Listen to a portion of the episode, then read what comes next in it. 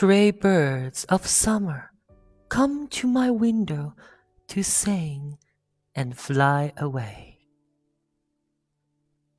And yellow leaves of autumn, which have no songs, flutter and fall there with a sigh.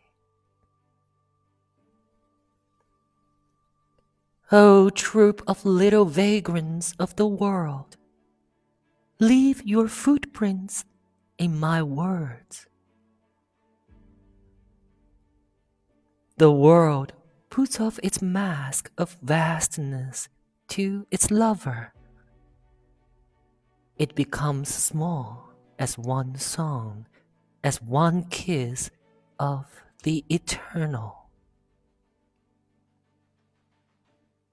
It is the tears of the earth that keep her smiles in bloom.